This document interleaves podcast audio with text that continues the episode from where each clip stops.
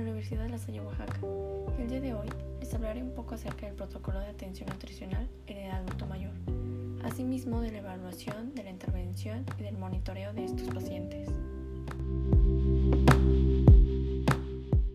El estado de nutrición en el adulto mayor está relacionado con el proceso de envejecimiento y a su vez este proceso está influenciado por el estado de nutrición mantenido a lo largo de su vida. Durante el envejecimiento se producen cambios corporales, como lo es el aumento de masa grasa, la disminución de masa magra, aparecen alteraciones metabólicas y alimentarias, que coexisten con enfermedades crónicas y agudas. Asimismo, el estado nutricional del adulto mayor se ve influenciado por el deterioro de sus capacidades funcionales, por polimedicación y por la situación socioeconómica en la que se encuentra. Hablemos un poco sobre la pérdida involuntaria de peso en las personas mayores. La pérdida involuntaria de peso generalmente ocurre por, su asociación con una enfermedad. En estas circunstancias, la relación entre la pérdida de peso y la mortalidad suele ser debida más a esta última que la propia pérdida de peso. La pérdida involuntaria de peso puede ser el resultado de distintas situaciones y a menudo se presenta con una combinación de varias de ellas. La exploración física es parte del proceso de atención nutricional para el adulto mayor.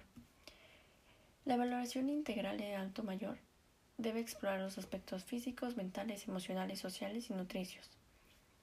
También se debe identificar el uso de, prótesis dentales, caries, laceraciones bucales, boca seca, trastornos deglutorios.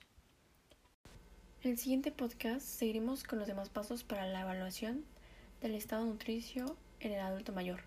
Mientras tanto, les dejo unas recomendaciones generales para la nutrición del adulto mayor. Debemos evitar los alimentos con pocos nutrientes como el azúcar de mesa y harinas refinadas. El exceso de hidratos de carbono simple se debe evitar, ya que esto puede dar lugar a, a la hiperglucemia.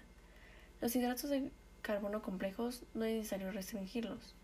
También debemos adicionar las pérdidas que se presentan secundarias a enfermedades o medicamentos.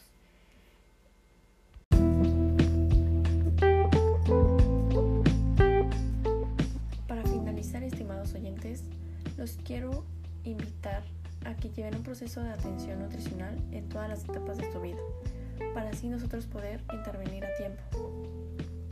Y bueno, muchas gracias por escuchar este podcast y nos vemos en el siguiente episodio. Gracias.